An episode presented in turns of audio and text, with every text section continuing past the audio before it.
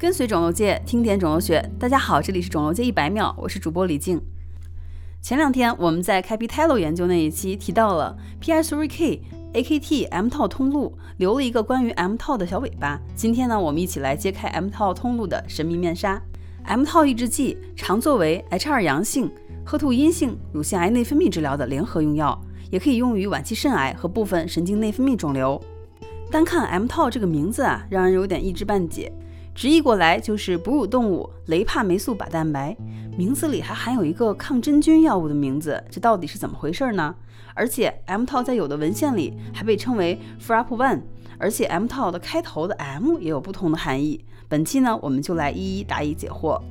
故事还要从1960年代讲起，当时有人去复活节岛探险，这个与世隔绝的岛屿具备孕育天然抗生素的土壤。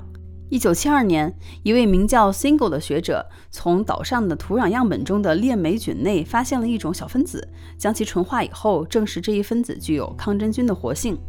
Single 将这种抗真菌分子命名为雷帕霉素，因为复活节岛在本地语中呢叫做 Rapa Nui，加上链霉菌的拉丁文 Streptomyces，取后缀加上 Rapa，拼起来呢就是雷帕霉素。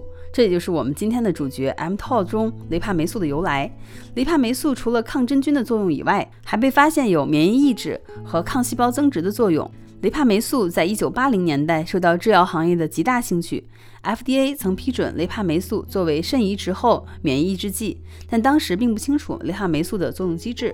时间所限，本期一百秒就到这里了。我是李静，感谢您的收听，我们下期继续谈谈关于 M 袖的故事。